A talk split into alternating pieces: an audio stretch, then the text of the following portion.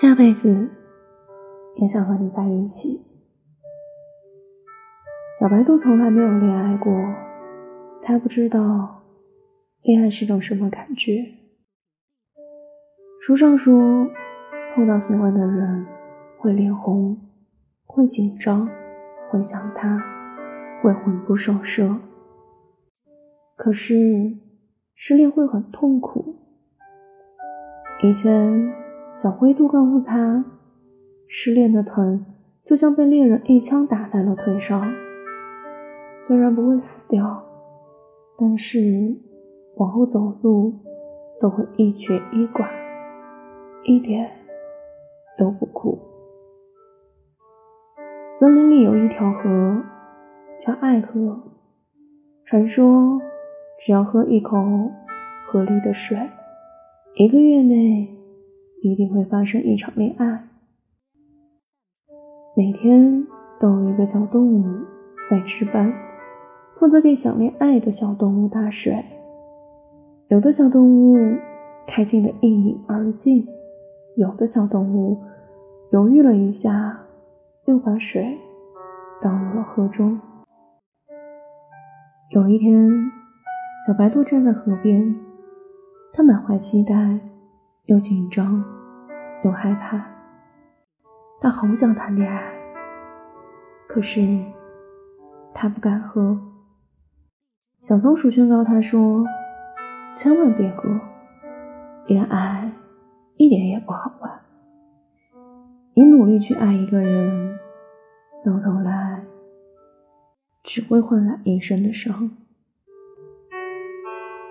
你知道吗？”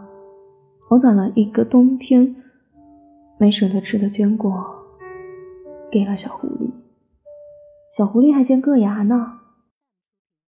我以为它不爱我，没关系，我可以努力。只要我足够爱它，它一定会爱我的。你明白吗？你费了很多功夫，堆了一个雪人。可是太阳一出来，雪人就化了。喜欢这东西可倔强了，你就一根筋的喜欢它，又有什么办法？进一步是绝望，退一步是不舍得，你就夹在中间。有一天。小狐狸结婚了，他的新娘真漂亮。他看他的眼神，我就知道他从来没有爱过我。那眉眼里的笑，我是第一次在他的婚礼上见过。他不爱我，我一开始就知道，谁让我侥幸幻想呢？你懂那种恋爱的苦吗？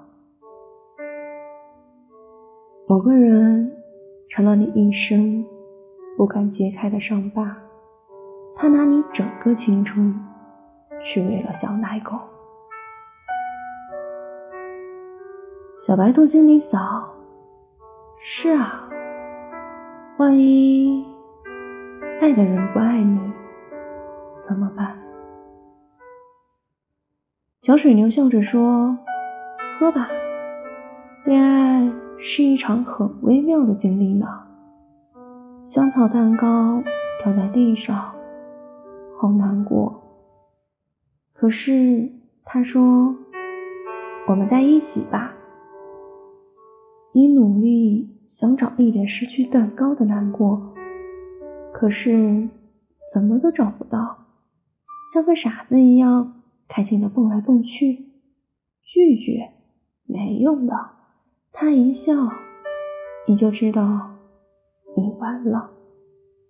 他带你去吃最高的那座山上的草，他陪你坐在河边看月亮在河里游泳。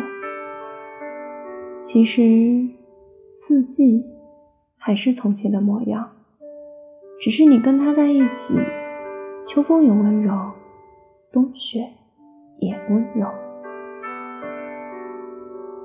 有一天，他突然在我面前晕倒，吓了我一跳。我问他怎么了，他说医生说我有点低血糖，吃点含糖的食物就好了。我翻遍了所有的口袋，找不到一点可以给他吃的食物。他笑着亲了我一下，说：“你一直在我身边就好了。”你懂那种恋爱的甜吗？某个人成了你的唯一。小白兔心里想：万一我很幸运碰到爱我的人呢？小白兔跑回家。妈妈问他：“你喝了爱河里的水了吗？”小白兔摇摇头说：“我不敢喝。”小松鼠说：“呀，一点也不好玩。前几天我还听说小猴子失恋了，小刺猬离婚了。我怕相爱没有结果，我也怕一场爱情托付给了一个不爱自己的人。”妈妈笑着说：“你见过爸爸妈妈吵架吗？”小白兔说：“见过。”妈妈问：“后来呢？”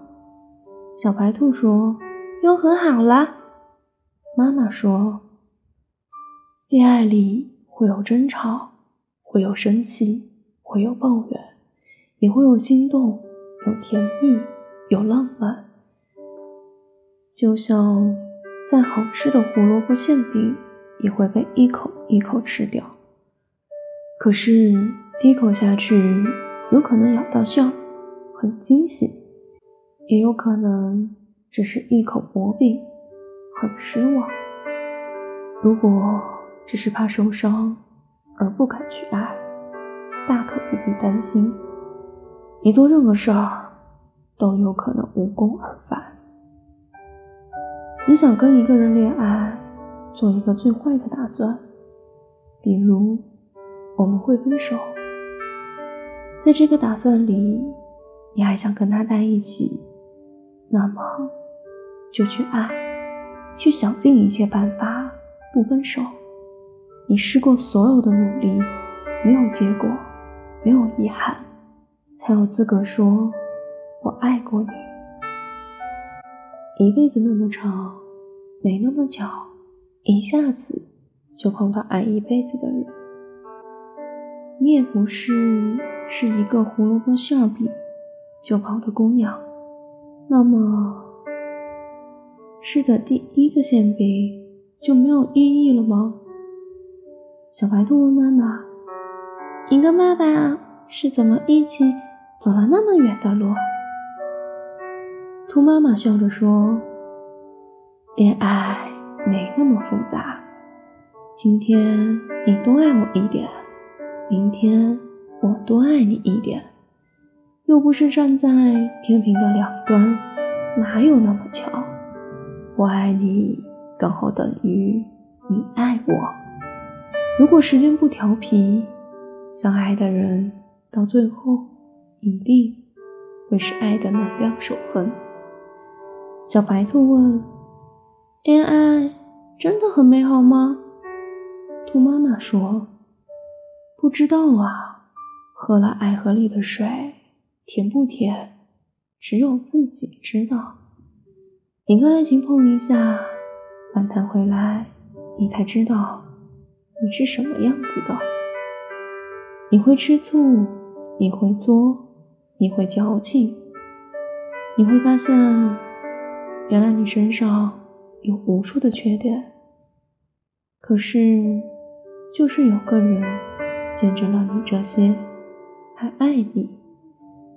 同样，你也会原谅他身上的缺点。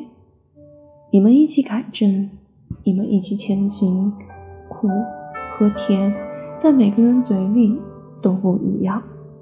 你享受它，它就会带给你惊喜；你考验它。他就会刁难你。